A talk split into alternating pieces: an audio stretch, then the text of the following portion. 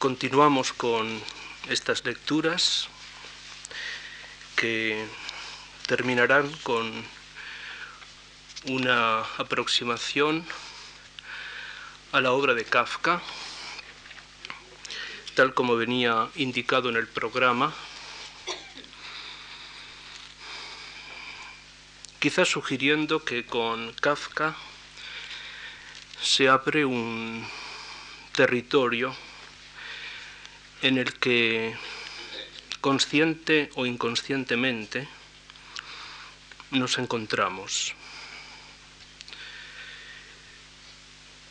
Resulta muy comprometido eh, citar o traer la casi infinita literatura sobre Kafka a una conversación de una hora eh, obliga, y ustedes lo comprenderán, a tomar una especie de tercera vía o camino intermedio, apropiándonos de aquellos elementos que pueden resultar como los barridos por una hipótesis de trabajo que por lo que a mí respecta es un poquito el resultado de un largo peregrinar por la obra kafkiana. Incluso iba a decir que este final de conversaciones sobre 1911 podría quizás eh, convertirse en un pequeño espejo que reflejara y trajera todas esas vicisitudes, dificultades añadidas que en los primeros años del siglo definitivamente se precipitan sobre este, llamaremos famoso año 1911. Pero los espejos se rompen. Le recordaba ese final de uno de los sonetos a Orfeo de Rilke, Spiegel, espejos, Nadie sabe a ciencia cierta lo que en realidad sois. Quizás el espejo nos convirtiese en sujetos de una representación barroca y en su lugar preferiría entrar de una manera muy directa y voy a llamar ética en una experiencia que ya de entrada y sin pérdida de tiempo les voy a recordar. En los diarios de Kafka, el 2 de noviembre de 1911, podemos leer esto.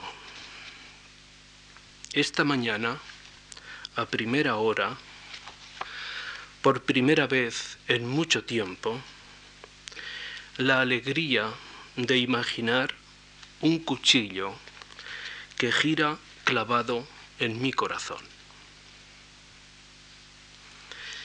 Si yo fuera un comentarista cursi, podría haberle dado a esta conversación el título El corazón de Kafka. Pero se lo digo y se lo confieso, no me he atrevido. Y más bien me hago la pregunta de por qué esta figura imaginada de un cuchillo que gira clavado en mi corazón. La discreción de este texto hace que no haya ni una sola referencia al efecto de ese cuchillo girando clavado en el corazón, que será sin duda alguna un terrible dolor. Del dolor no se habla, en su lugar una imagen que por desgracia nos precipita más allá del corazón. En un viaje que, como intentaré comentarles, se pierde de alguna manera la esperanza y se sabe, con palabras de Kafka al final del castillo, que si hay salvación, quizás no sea para nosotros. Esta suspensión de lo que se ha venido a llamar la promesa termina por constituir en este Kafka que, que representarles uno de los momentos más inusitados de la literatura del siglo XX. Ha sido Claudio Magris en una ya vieja monografía sobre el novelista Joseph Roth, titulada precisamente así, Joseph Roth, lontano da dove, lejano de no sé qué lugar, que nos presenta uno de los territorios menos explorados y más enigmáticos de la cultura europea del siglo XX. Esto que se ha venido a llamar el Städte oriental, que no es otra cosa que ese territorio con fronteras imprecisas y que coincide con lo que se ha venido a llamar la cultura chasídica, el chasidismo o el judaísmo oriental, que es una mancha cultural que impregna y atraviesa los distintos territorios culturales de la Mittel Europa y que de alguna forma eh, articula un imaginario que en algunos autores precisos, Joseph Roth, uno de ellos, Kafka, otro, dan la cara. Eso que llamamos el Estet oriental no es más que un largo espacio cultural en el que la cultura hebraica se laiciza o se seculariza. La única manera, me parece, moderna de entrar a este análisis de la obra de Kafka es situándolo, esta es mi tesis, en el contexto de esa secularización. A pesar de que Kafka sea un autor que escribe en alemán, a pesar de que sea más afín a la cultura germana en el sentido mittel o europeo del término, nunca podremos separar esa componente eficacísima que está en la base de toda su escritura. Una escritura que, como ya he comentado en algún momento, está marcada por una moral. No hay escritura sin moral. Precisamente una narración suspendida, llena de hiatus, de eficacísimos hiatus, que precipitan la palabra, y muchas veces vuelven a hacer aquel efecto que ya les comentaba de la ineficacia de los nombres para recoger las cosas. El viejo What a del dramaturgo inglés vuelve a aparecer otra vez como una especie de eco, palabras que ya no tienen entrañas, dice Kafka. Algo que otro gran crítico de la cultura vienesa, como fue Karl Kraus, que se travestía por las noches de un príncipe turco y recorría las redacciones de los periódicos para ver cómo los periodistas sodomizaban las palabras. El contexto cultural en el que querría situar este recorrido es el que les acabo de comentar, lo que permite precisamente salir de un contexto tópico, que aunque solo sea título de recuerdo, me gustaría de alguna manera precisar la insuficiencia de muchas lecturas sobre Kafka. Comenzando por la primera, la que su amigo Max Brod, he tenido la suerte, lo voy a llamar suerte, de haber conocido todavía a la propietaria del Jabelka Café de Viena, en el que en los primeros 20 Brod con Kafka pasaban las tardes. Utilizaban el Peter Altenberg Hotel en la Gasse, frente por frente al café checo de Viena, el Havelka. La primera me parece que debe ser en cualquier caso descartada por insuficiente, o por decirlo mejor, por bien intencionada una lectura que casi convierte a Kafka en algo edificante. La relación con Brod es una relación de una fraternal amistad, llena de guiños, de complicidades, de sustituciones, de apoyos. Incluso diría más, hay una vida secreta de Kafka, que solo la conoció Max Brod. Quien tanto albacea es quizás el amor siempre traiciona, nos traiciona. La decisión última de Kafka, como la de Virgilio, de quemar toda su obra, no fue atendida por Brod y gracias a esta infidelidad nosotros hoy nos podemos, por ejemplo, esta noche, reconocer como lectores apasionados de Kafka. Pero estos límites de la lectura de Brod tienen que ver fundamentalmente con una idealización del personaje post-mortem, una especie de señuelo teológico construido desde una especie también de religiosidad hebraica edificante y constructiva que lleva al límite uno de los, llamaremos, Stimmungen o disposiciones intelectuales que recorren la desesperanza, como ha dicho Blanchot, con más inquietud. Aquello que dice si la obra tiene que ver algo con la vida o definitivamente la obra nos ha abandonado. Igualmente considero insuficiente una lectura que tiene que ver con lo que se ha llamado la moda existencialista, que ha convertido en Kafka en uno de sus sujetos cómodos.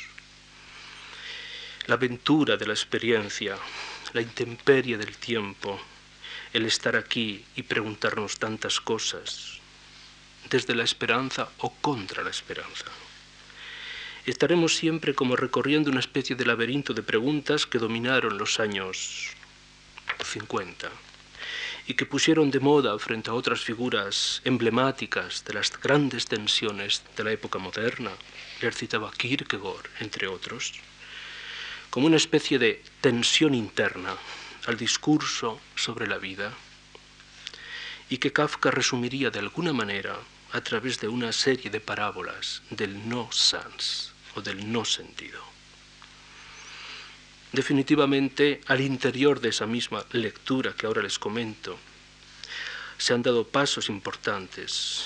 Pienso en una gran crítica francesa como Marc de Robert, que ha introducido precisamente una perspectiva nueva al observar que dentro de la estructura de Kafka lo que más interesaba era propiamente su escritura. Seguiré, quieren, abundando en algunas lecturas, pero por situarlas más tópicas, las dos citadas, preferiría pasar a una tercera que es la que me sirve a mí de pequeño punto de partida para avanzar en la conversación. Durante los últimos años se ha ido buscando otro camino para el análisis de la obra de Kafka, a pesar de que la recuperación de ese contexto cultural, el llamado Stet oriental, la secularización de ese hebraísmo oriental europeo, no resolvía, ni muchísimo menos, la complejidad de la escritura de Kafka. Era necesario entrar en detalle e ir deconstruyendo todas estas piezas. Ninguna me ha servido más que una carta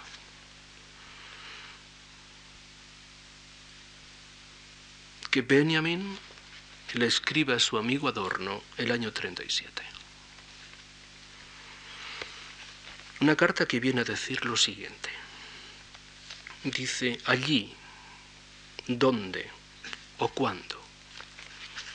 Le fue impuesto a Hofmannsthal el silencio, als Strafe, como castigo. Allí mismo se le dio la palabra a Kafka. El final de la carta Chandos, de la Chandos Brief de Hofmannsthal, que para todos sigue siendo el verdadero manifiesto de la crisis, una carta que seguirá siendo publicada en Berlín, en un periódico local durante dos días del mes de noviembre de 1902, la Chandos Brief destina al personaje que la suscribe al silencio de esta experiencia, ni en latín ni en griego, ni en alemán ni en español. nunca podrá decir nada y ni siquiera si espero al juicio final sabré en qué lengua apoyarme. Parece que el final de la Chandos Brief termina con el silencio. Es curioso que Benjamin le dice a Adorno als Strafe, es decir, fue un castigo. Para inmediatamente, una especie de decisión, allí mismo se le da la palabra a Kafka. Esta carta está escrita después de una pequeña aventura amistosa entre Benjamin y Adorno. Desde París, Benjamin escribe un pequeño artículo sobre Kafka y se lo manda por correo a su amigo Adorno, residente en Frankfurt, como saben ustedes. Un billetito en el que se le dice Lieber Teddy, querido Teddy, me importa mucho saber tu opinión sobre estas páginas. Pasa un mes, Adorno no contesta, se impacienta Benjamin, una nueva carta, Adorno, con sello de urgente. Querido Teddy, para mí es vital tu respuesta. Ya sabes, espero tu opinión sobre Kafka. Tampoco hay respuesta. Benjamin, que en el entretiempo había escrito un segundo escrito, coge el tren de Frankfurt, se acerca al instituto, llama a la puerta de Adorno y le dice, Wieso? Warum hast du nicht angeportet? ¿Cómo así? ¿Por qué no me respondes? Adorno palidece y le responde con una de las definitivas distancias que marcaron aquella grandísima amistad, diciéndole, si yo tuviera que aceptar tu lectura de Kafka, debería destruir toda mi escritura. Benjamín se entristeció y dijo que sobre aquello tenían opiniones encontradas. Todos sabemos que el final de la vida de Benjamin estuvo marcada por un gran dolor. Era tomar partido entre dos grandes amores. A veces ocurren cosas así. Uno era Kafka, el otro era Proust y aquel gran debate entre Proust y Kafka, que al límite no eran conciliables, se decantó a favor de Kafka. Y me pregunto y les pregunto, ¿por qué esta decisión?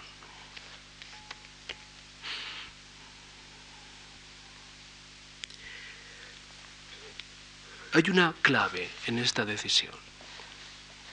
La decisión es la siguiente. Benjamin siempre sobre Kafka, llega a comentar que Kafka es el único que radicalmente ha sabido percibir que toda la historia, toda la historia, entenderán, es retórica esta forma de hablar, pero la enfatizo incluso, toda la historia está atravesada por dos grandes impulsos, dos grandes impulsos. El primero, dice él, explicar el mundo. Explicar el mundo. Derrotar los enigmas. ¿Qué hacemos al explicar? Le damos a las cosas una transparencia, le damos una dimensión. El mundo se hace cuando queda explicado se hace habitable. Y para eso, la historia, los hombres, construyen sus estrategias. Siempre existe la necesidad de explicar el mundo. Y dice Benjamin, de una manera, iba a decir, excepcionalmente eficaz para desarrollarla por cuenta nuestra como el material de un ensayo, dice, se podría resumir la historia en tres grandes momentos. Para que no se despisten, perdonen la observación, Kafka es el tercer momento. Dice el primer momento, el hombre construye un libro que le vamos a llamar la Biblia, o si queréis, los libros sagrados. Los libros sagrados, la Biblia, explican el mundo. Explican lo más difícil del mundo, un mito que se precie, si quiere ser mito, debe ser eficaz frente a las principales dificultades, frente a los grandes enigmas. Lo otro resulta hasta doméstico. Debe explicar el origen y debe explicar el final. El interim, el mientras tanto, es a resultas de, decía Agustinus. Agustinus. Me hablo de Agustín de Hipona, que en una, un apunte bellísimo, Agustinus, me gustaría un día recorrer este argumento. Habla de nosotros, de nosotros, con aquel espléndido aviso, nos interrogantes. ¿Qué somos nosotros? Preguntas. Somos nuestras preguntas nos interrogantes. Pero el nos interrogantes es el resultado de la insuficiencia explicativa de la Biblia, de los libros que explican. En una especie de recurso y de atrevimiento, los orígenes y los finales.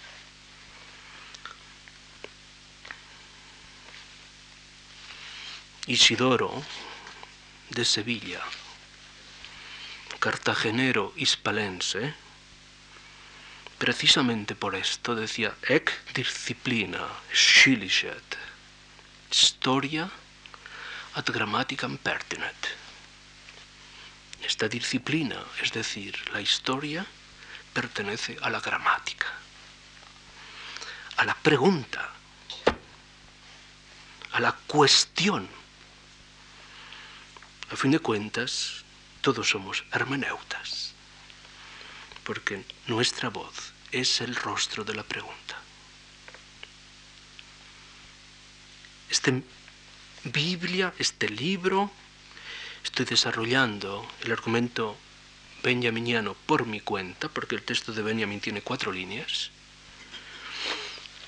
se presenta precisamente como una especie de intervención sobre el tiempo y sobre la experiencia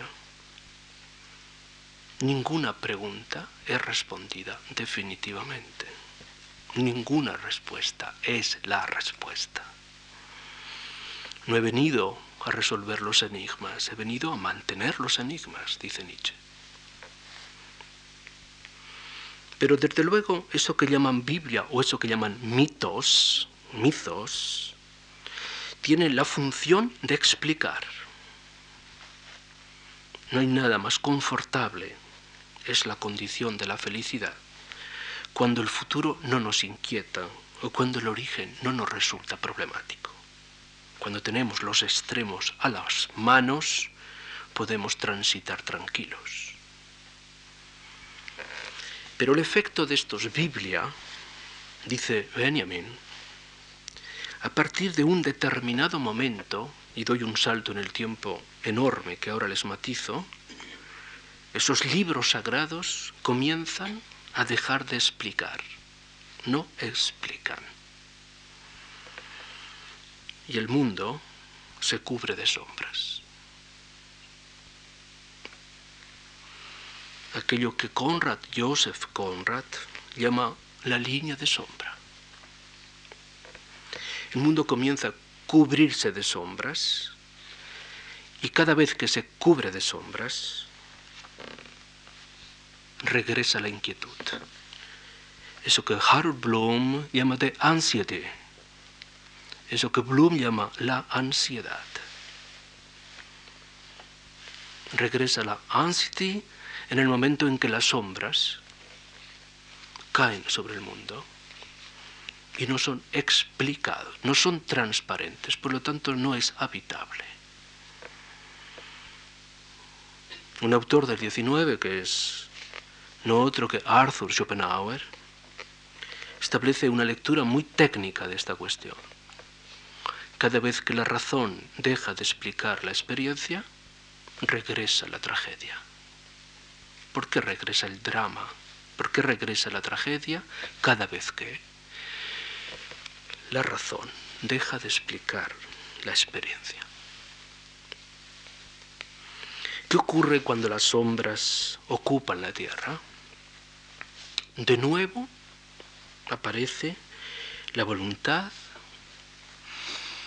por construir un nuevo libro. Por construir un nuevo libro. Se podría decir que toda la época moderna, desde el siglo XIV, la época moderna, no nace con los grandes científicos y racionalistas. La época moderna nace con la crisis nominalista, con los nomina sunt de Bacon y de Occam.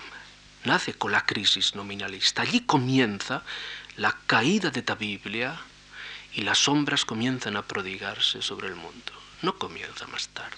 Esa es una tradicional lectura de racionalistas un poco pro domo sua. La crisis, lo decía un poco mi maestro Blumenberg, comienza antes, comienza en la crisis nominalista. A partir de ese momento, toda la época moderna se organiza como un grandísimo programa que voy a llamar de semantización del mundo. Semantizar el mundo. ¿Qué quiere decir? Semantizar el mundo. Volver a ponerle nombre a las cosas. Botella, vaso, brazo, ojos. Ponerle nombre a las cosas. Una cartografía objetiva de las cosas. Y comienza a partir de esa época todo un proceso detenidísimo, laborioso, lleno de implícitos, que termina en un solo término. Su objetivo es la producción de un nuevo libro que nos saque de las sombras, nos saque de las sombras y produzca una nueva transparencia. Sabemos que esta solo se produce cuando el nuevo libro explique las cosas.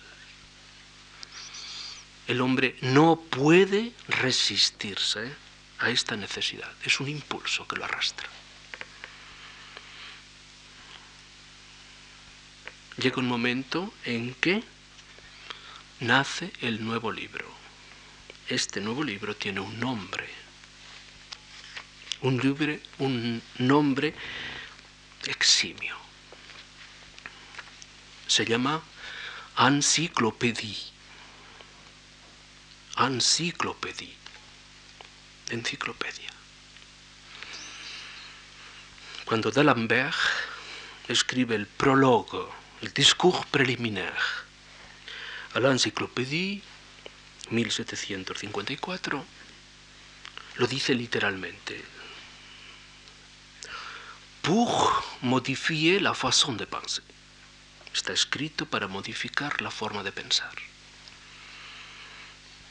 Hay que pensar de otra manera. Pero si pensamos de otra manera, las cosas se nos dan. Lo dijo Roland Barthes en un bellísimo ensayo sobre las tablas, les tables, de la enciclopedia. Dice de una manera sin exageración, el mejor cuadro del siglo XVIII son las tablas de la enciclopedia. como saben son perfectos dibujos, bocetos, perfiles de las cosas, perfiles de las cosas. Nunca se produjo un triunfo tan glorioso de las evidencias, de las apariencias, de la representación. Nunca las cosas consiguieron su nombre. Hay algún momento de duda y siempre me ha gustado la honestidad de Hume cuando al final del Treatise of Knowledge, del Tratado del Conocimiento, dice, a pesar de todo, seguimos arrojados a la incertidumbre, dice Hume al final. Pero el buen hacer y el buen saber del ilustrado, por eso llamamos Le Lumière, tiene la seguridad de que la representación que el empirismo legitima nos vuelve a situar en las luces del mundo, en el verdadero rostro de las cosas, en la verdadera dimensión del mundo. Esta voluntad semántica tiene un efecto privilegiado que es la conciliación. Nunca como en este momento el saber salva. Y como dirá Proust, solo hay un error imperdonable, la estupidez. Y Kant, en respuesta al famoso concurso del periódico berlinés, lo dirá, solo somos adultos cuando nos atrevemos a pensar. Todo lo otro es infancia. Solo somos adultos cuando nos atrevemos a pensar. Todo lo otro es infancia. Y el infans no habla. No entro en esta espinosa cuestión y tampoco soy tan aristotélico como se podrían imaginar, pero Aristóteles en la ética nicómaco condena a los niños al automatón. Al automatón. No están mediados por la conciencia. No tengo, no soy ni piagetiano ni defiendo la infancia. No es la tarde dedicada a la infancia hoy. Pero en cualquier caso, eh, este, esta bromita aristotélica de que los niños están condenados al automatón es un poco excesiva. Afortunadamente esta cuestión ha sido revisada. Pero sigamos el eje que les estoy proponiendo. La posible luz, la posible transparencia, no tardará mucho tiempo en volverse a cubrir de sombras. Pocos siglos con tan deficiente historiografía como el siglo XIX. Alguien lo ha planteado como un heroico western en el que unos contra otros intentan ganar territorio, una especie de territorio comanche, en el que a fin de cuentas la cartografía en la que culturalmente nos encontramos fue precisamente resuelta en ese rifirrafe del siglo XIX. Pero alguien se dirá, pero vamos a ver, ¿y Kafka? Esta es la cuestión. Y esta es la gran intuición a mi juicio. Un segundo momento, la enciclopedia se ha convertido en el libro moderno por excelencia y el que explica las cosas. El romanticismo fue en su origen ya un primer gesto escéptico sobre lo que podríamos llamarse el mito moderno de la razón introducía desde la distancia un dispositivo crítico que obligaba a la cultura moderna de inicios del siglo XIX a esperar o a buscar otros recursos. Le citaba en una conversación anterior la temblorosa mano de Goethe buscando la llave del tiroir donde guardaba la segunda parte del Fausto hay sombras y las sombras están dominando, como dirá Hölderlin, las partes esenciales de la vida. Esa transparencia no se produce Y definitivamente, a partir de ese momento, se podría decir que se generaliza esa disposición crítica que atraviesa toda la cultura moderna, que es la imposibilidad de esa transparencia. Pero observen una serie de escritores, escritores del 19, apuestan una vez más por esa transparencia. La primera figura excelsa es Flaubert. He escrito ahora una cosa sobre este argumento. Flaubert lleva en el bolsillo durante más de 30 años un solo libro, L'Education Sentimental, un pequeño diario que llega a reescribir hasta veintitantas veces. Afortunadamente hoy tenemos disponibles los carnets de Flaubert y esta es una cuestión que se puede seguir empíricamente de una manera crítica. Lo que busca Flaubert con la educación sentimental es precisamente contar una historia en la que nos reconozcamos todos. La escritura es el pliegue del retrato. Y quien se encuentra en las aventuras de la educación sentimental podrá contar toda su historia. La educación sentimental es, en cierto sentido, el libro que explica las sombras. Sin embargo, Flaubert, que insistirá en el carácter universal de la experiencia y por lo tanto en el carácter paradigmático de la narración, suspende esa especie de decisión, de tozuda decisión, y deja abierta la historia, quizás escuchando lo de Madame Bovary, c'est moi. Pero allí hay un elemento curioso en el 19, que dice la constante seguridad de un imposible, dice Benjamin, la imposibilidad de un libro. Podría decirse que lo que inaugura nuestra época con este fin de siècle marcado por 1911 es posiblemente esto, la seguridad de la imposibilidad de un nuevo libro, de un nuevo libro. ¿Qué es lo que define la obra de Kafka entonces? Lo que define la obra de Kafka es justamente este imposible. Si algo caracteriza a toda la cultura mital europea, es precisamente al posible libro. Recuerden aquellas afinidades diferentes, pero tan próximas entre la obra de Mallarmé y la de Kafka. Le coup de deux n'abolira pas l'azar.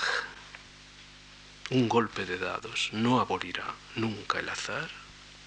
Se convierte en la posición de Kafka en algo muchísimo más fuerte desde dentro, proponiendo un juego de escrituras que voy a comentar, y que termina siendo no otra cosa que lo siguiente. Lo único que nos es dado es lo que él dice sobre el mundo solo nos podemos hacer cifras, cifras. La palabra cifra viene de cif, que en el árabe clásico significa número y número perfecto, el cero.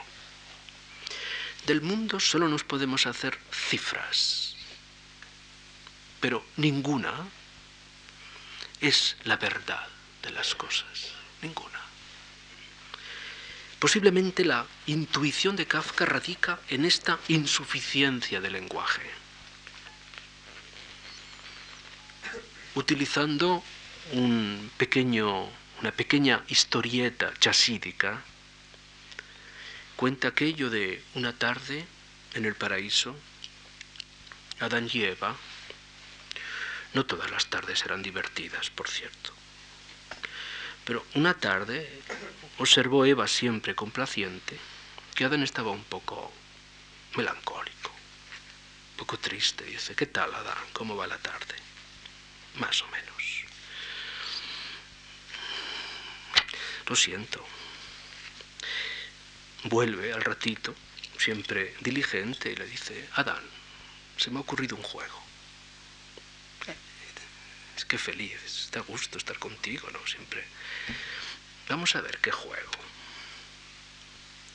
Y le dice Eva, Adán, dice, ¿qué tal Adán si nos dedicamos a ponerle nombre a los animales? ¿Cómo se te ha ocurrido esto? De pronto. Bueno, vamos. Temo que es un juego peligroso, le dice Adán a Eva. Creo que es un juego peligroso. Probemos. Unas palmas y las relaciones, como saben ustedes, de Eva con los animales del paraíso eran estupendas. Y enseguida, pues, pues comenzaron a alinearse allí una larga, larga fila de obsequiosos habitantes del bosque.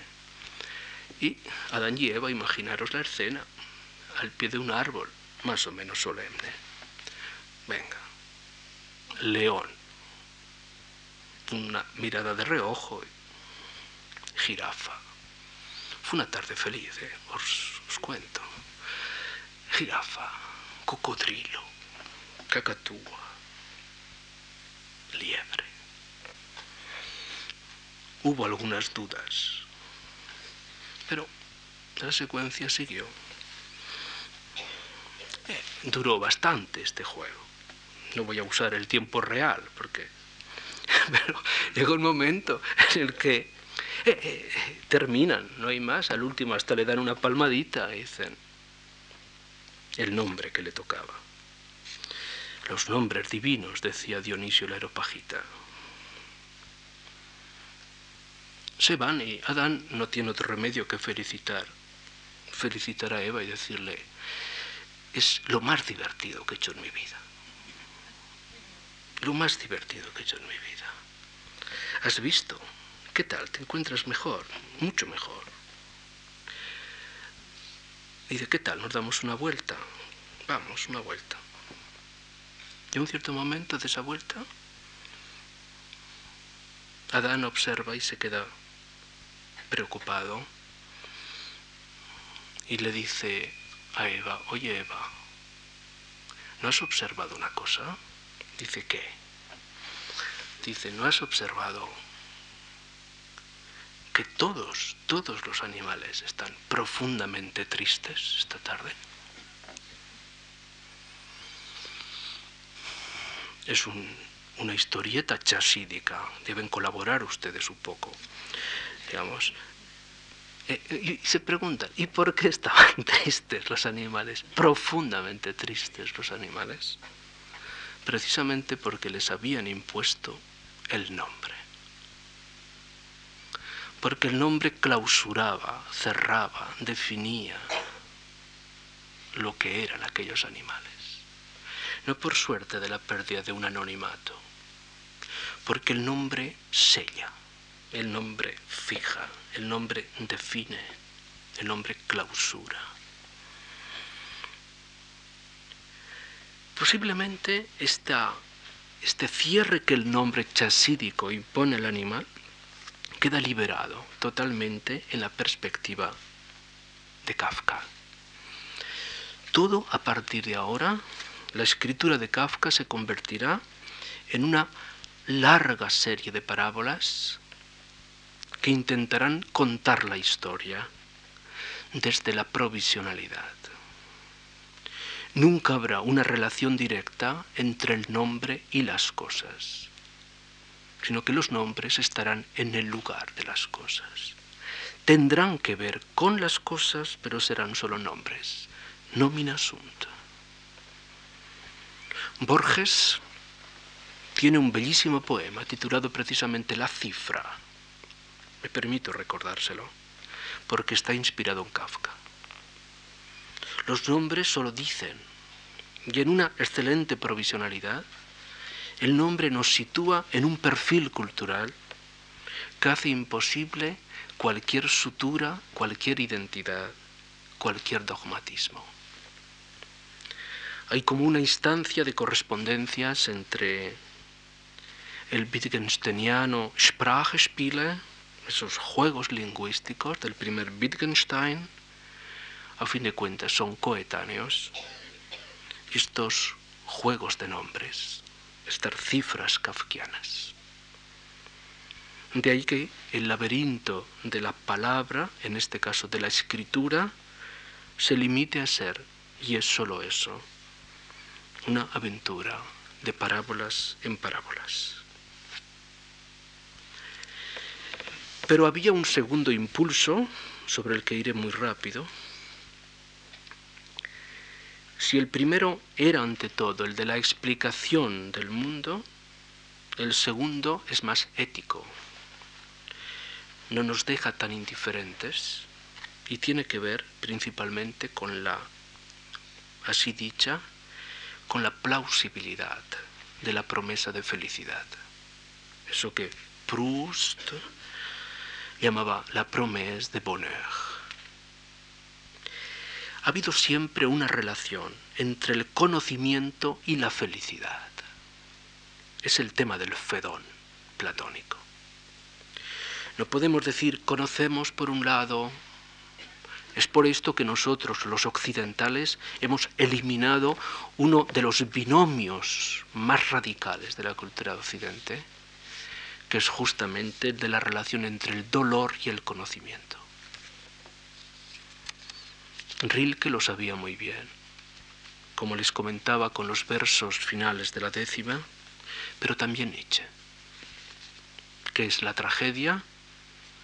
La tragedia, dice Nietzsche, es la relación de los griegos con el dolor. Eso es la tragedia un saber del límite, un saber del imposible, un saber de un horizonte cerrado, ab horizon, sin horizonte.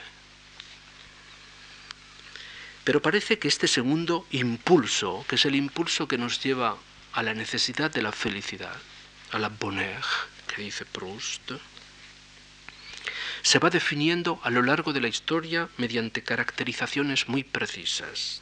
Cada cultura define su ideal moral que en ningún caso es entendido como lo que debemos hacer, sino como lo que se convierte en el horizonte de la experiencia.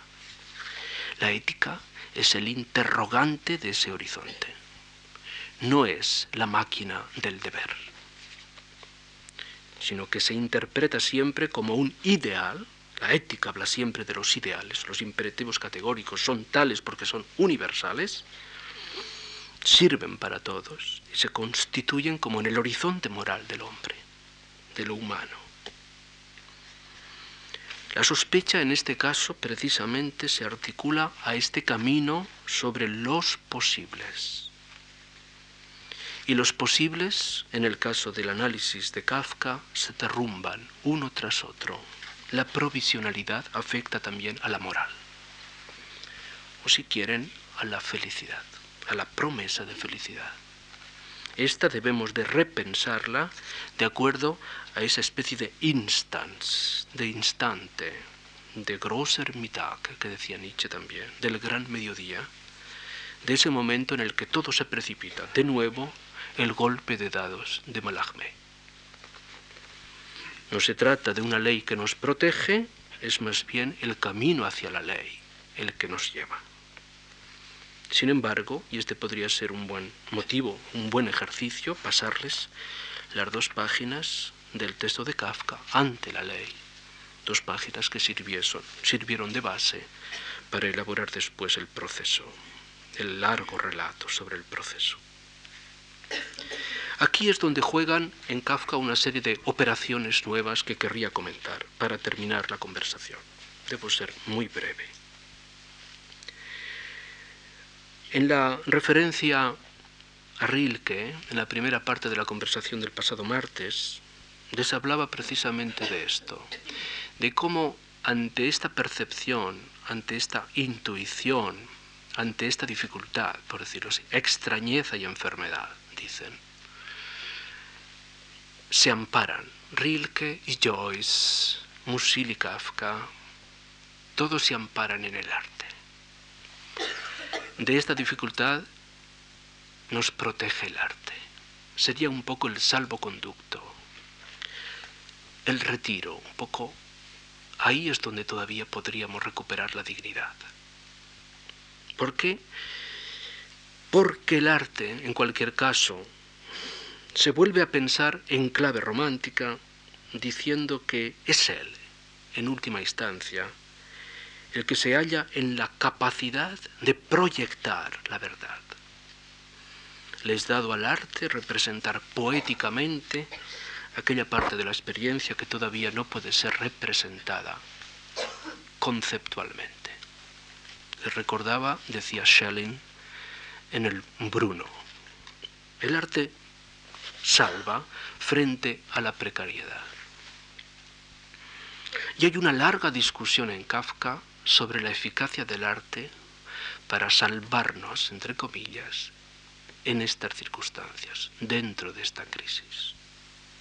Y hay toda una especie de diálogo interno de si defender más o defender menos, o definitivamente renunciar a los privilegios del arte.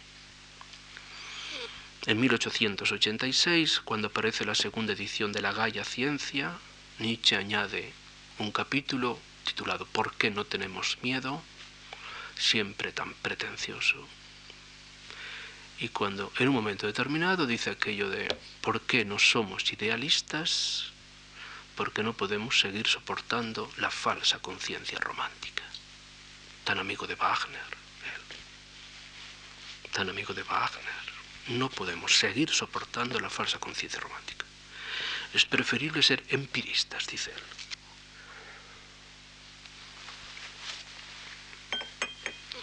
En Kafka la discusión se da en otros términos, que voy a llamar más éticos. Y si tuviera tiempo, pero no es el momento, iría recorriendo un poco las dudas de Kafka. Por eso he elegido el texto del 2 de noviembre de 1911, que es nuestro año a partir de ahora. Esta mañana, a primera hora, por primera vez en mucho tiempo, la alegría de imaginar un cuchillo que gira clavado en mi corazón. ¿Por qué este dolor? Me permito pensar que este dolor está articulado a una desesperanza, a un imposible. Pero no un imposible que ya ha sido manifestado en aquella crítica a la escritura, a la imposibilidad del libro, sino algo mucho más doloroso, al sacrificio último que es volver a plantear si el arte nos salva o no. Es decir, si encomendamos al arte misión romántica, la fuerza de anunciar todavía la promesa, de plausibilizar la promesa, como Hölderlin hace en Archipiélago. Mirad el mar, el mundo, las islas rotas. Leeros el poema del archipiélago. Pero al final alguien, un barco, las unirá. Alguien volverá a construir el mapa de lo fragmentado, de lo disperso, de lo náufragos. Volverá a unirse. ¿Quién es ese marinero? Unos añitos después, muy pocos, Jericho, en el réseau de la Méduse, la balsa de la Medusa, no dejará ilusiones para nadie que sobreviva. Con todo, hay como una especie de resolución última en Kafka, y voy hacia el final, donde esto termina por ser como, digamos, dubitativo. Quiero mostrarles los dos momentos de la duda. La primera, para también que ustedes no, no soporten tanta tensión, ¿no? porque esto quisiera que fuese más aliviado. Lo primero a través de otro pequeño relato que se encuentra en los papeles de Broad, y que de alguna forma es el que mejor ejemplifica esta duda. Es, se trata de un ejemplo cruel. Kafka no era, propiamente dicho, un aficionado a la música, pero era un apasionado por el teatro. Brod, que le había convencido para que hiciera sus primeros pinitos en el aprendizaje de la lengua hebrea, una tarde le dice, Franz, te he sacado los billetes para una sesión de teatro. He tenido suerte de vivir un año en Praga y al teatro aquel que sigue existiendo, que se llama Dibatlo Zabranu. He ido muchas tardes también. Dice, es una trupa, una troupe chasis, una troupe oriental y presenta unos esqués estupendos. Te vas a divertir muchísimo, te vas a divertir muchísimo. Efectivamente, Kafka dice, ¿qué hago yo a las 7 de la tarde? No, pues, vamos al teatro, te acompaño. Elegía siempre la tercera fila, Él, le gustaba mucho, la tercera fila, más bien en el centro de la tercera fila, se sentaba allí tan tranquilo y fue, según cuenta, una de las tardes también más felices de su vida. Aquella, aquella pequeña troupe de provincias representaba pequeñas narraciones chasídicas, pero el relato era secundario. Lo fascinante de la troupe era una gruesa actriz, una robusta actriz, que se acompañaba de unos atrezos impresionantes, unos frufrus terciopelos. Eh. Lo que más le fascinaba a Kafka era como aquella dama se atravesaba la escena recitando.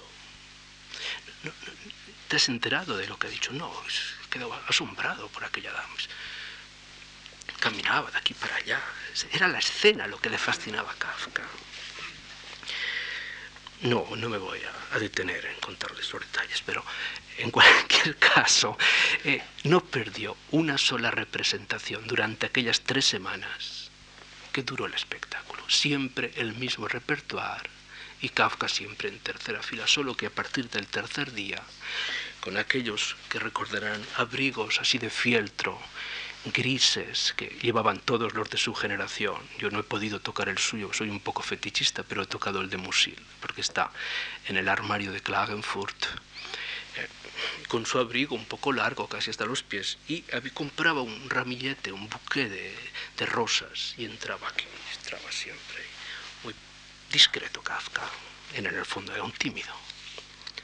Eh, eh, siempre creció el entusiasmo y cuando terminaba cada representación, sin que notara nada, iba hacia el camerino y intentaba decirle, señora, eh, mis felicitaciones, ha sido usted extraordinaria.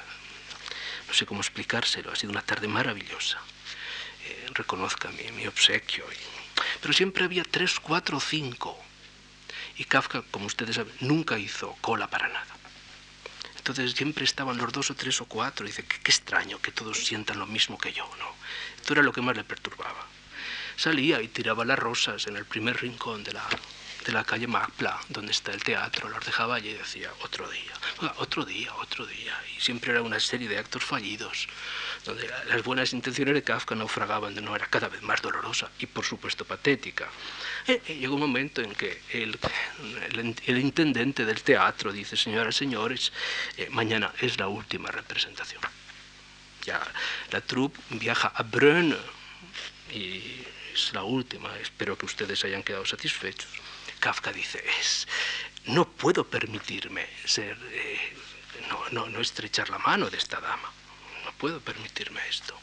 Si mañana realmente me armo de valor, salgo un poquito antes, aunque los aplausos por ser el último día serán más prolongados. Si estoy el primero en el camerino, le digo, señora, ¿qué pasó? Compro las mejores rosas.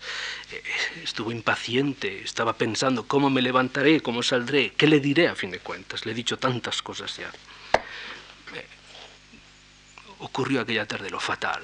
Como pueden imaginar, cuando llega al camerino de la dama, no eran tres ni cuatro, eran veinte los que estaban esperando para felicitarla.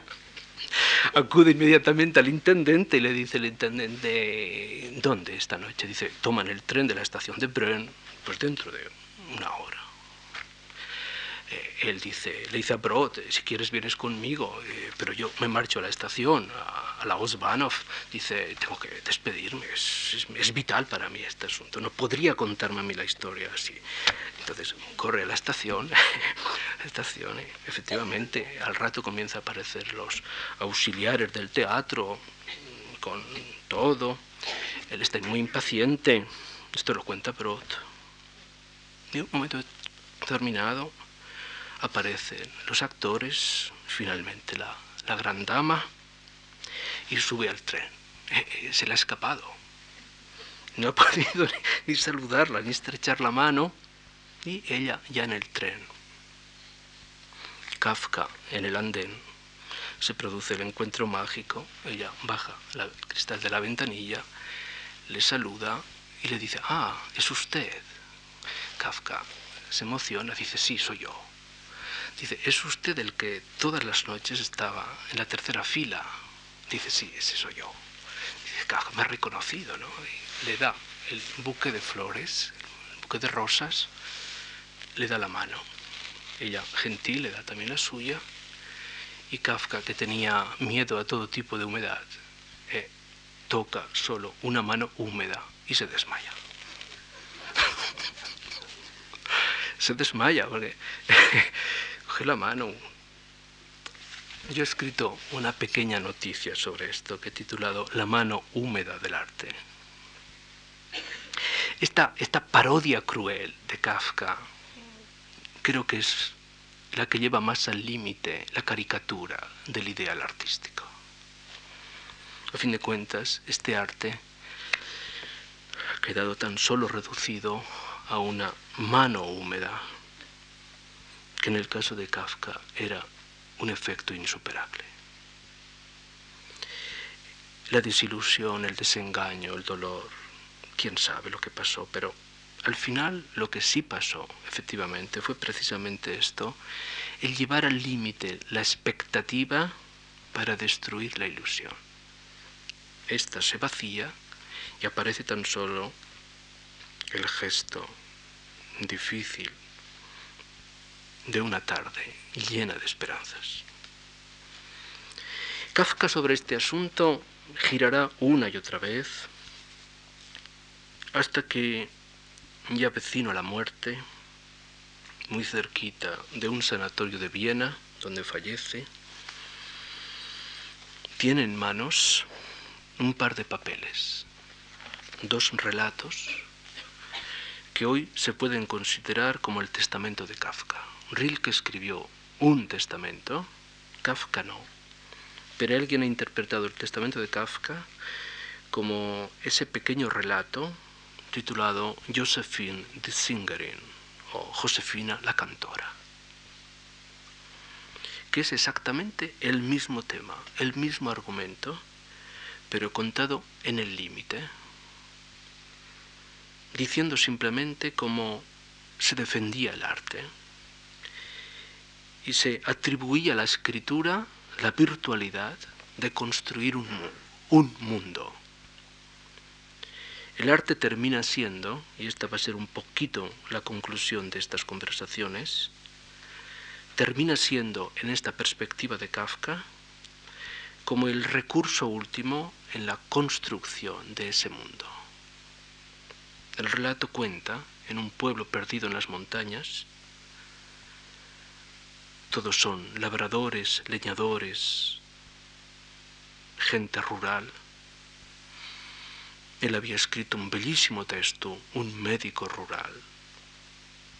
Y ahora vuelve a contar la historia en ese contexto rural y toda la ciudad gris, llamemos triste, solo tiene un aliciente.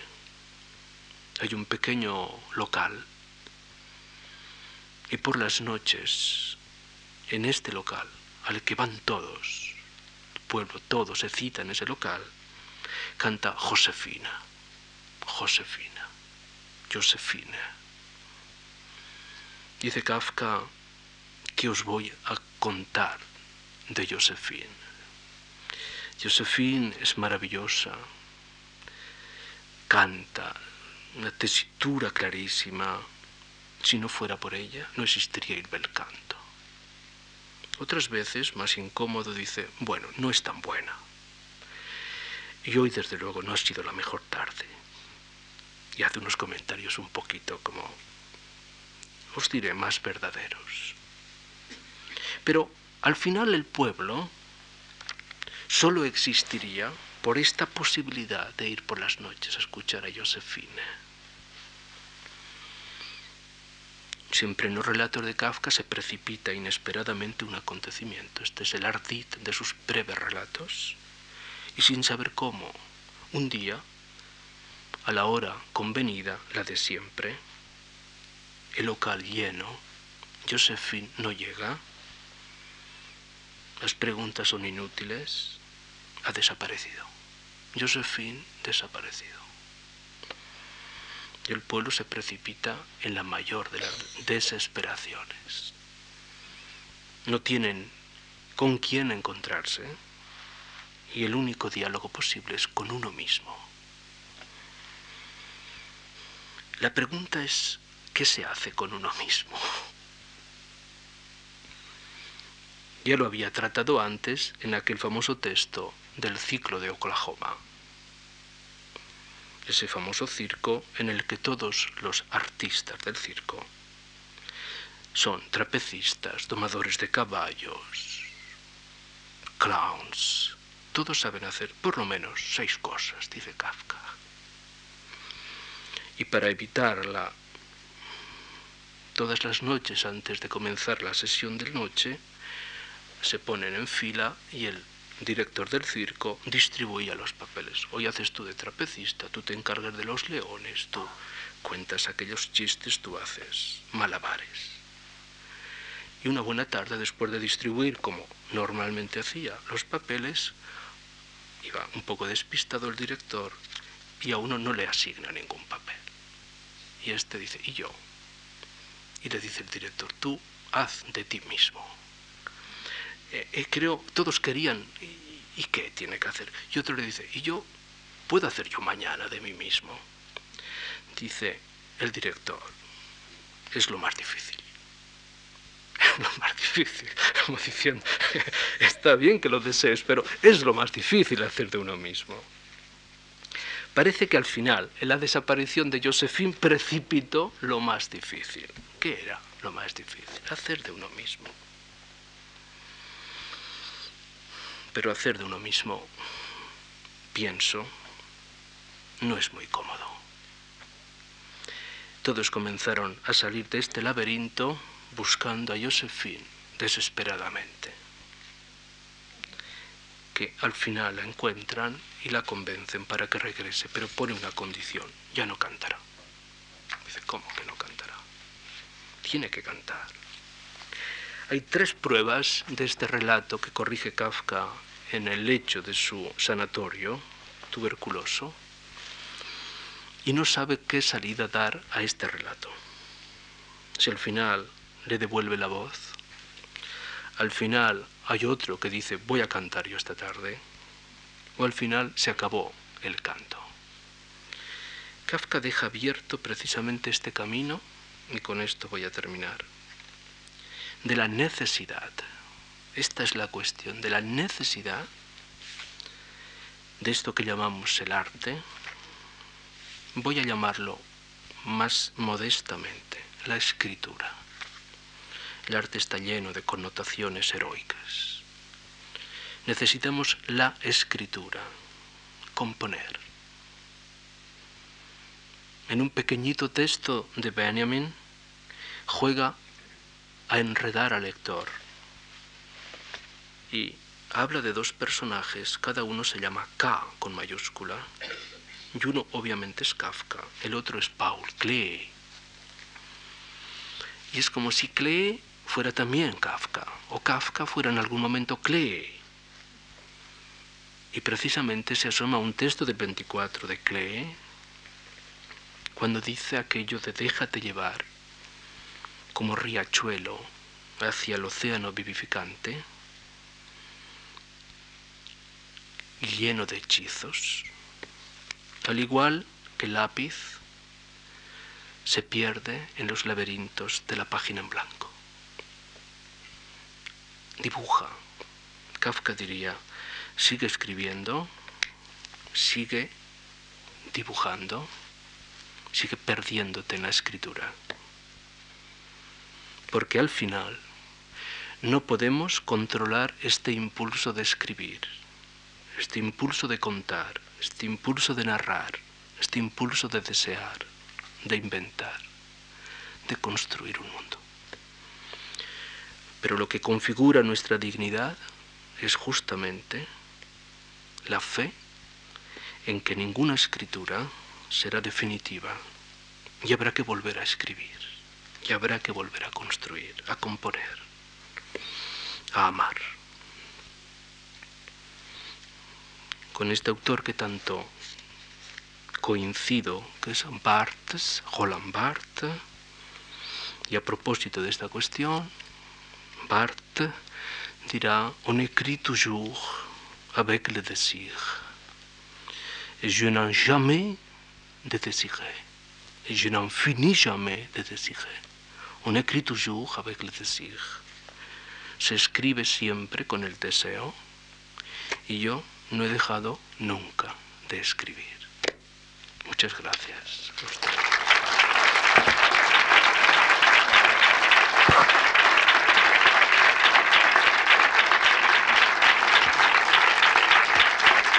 Muchas gracias a ustedes.